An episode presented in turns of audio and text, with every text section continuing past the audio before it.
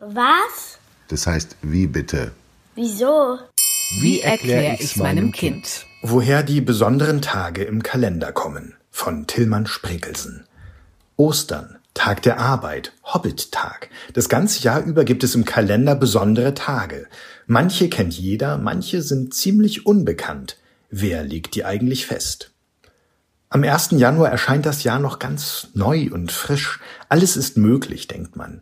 Es gibt natürlich im Jahresverlauf ein paar Termine, die für alle feststehen und die man gar nicht im Kalender nachschlagen muss. Heiligabend zum Beispiel ist immer am 24. Dezember. Der 1. Mai und der 3. Oktober sind immer frei. Genauso wie der 1. Januar, der Neujahrstag. Es gibt auch Termine, die immer an anderen Tagen im Jahr liegen. Ostern, Pfingsten, Christi Himmelfahrt zum Beispiel. Sie hängen mit dem Mond zusammen. Je nachdem, wann im Frühling eines Jahres der Mond zum ersten Mal voll ist, finden diese Feste früher oder später im Jahr statt. Es gibt sie bei uns schon lange. Andere, an denen wir frei haben, sind neuer, der 1. Mai als Tag der Arbeit etwa oder der 3. Oktober als Tag der deutschen Einheit. Der wurde früher am 17. Juni gefeiert und dann, nach der deutschen Wiedervereinigung von 1990, auf den Oktober verlegt. So kommen viele solcher Gedenktage zustande. Etwas passiert und weil man sich daran erinnern will, tut man das seitdem an diesem Datum.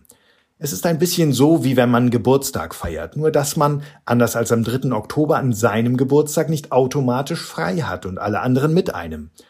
Aber wenn man es genau nimmt, ist der ganze Kalender schon voll mit Gedenktagen und manche Daten sind sogar mehrfach belegt.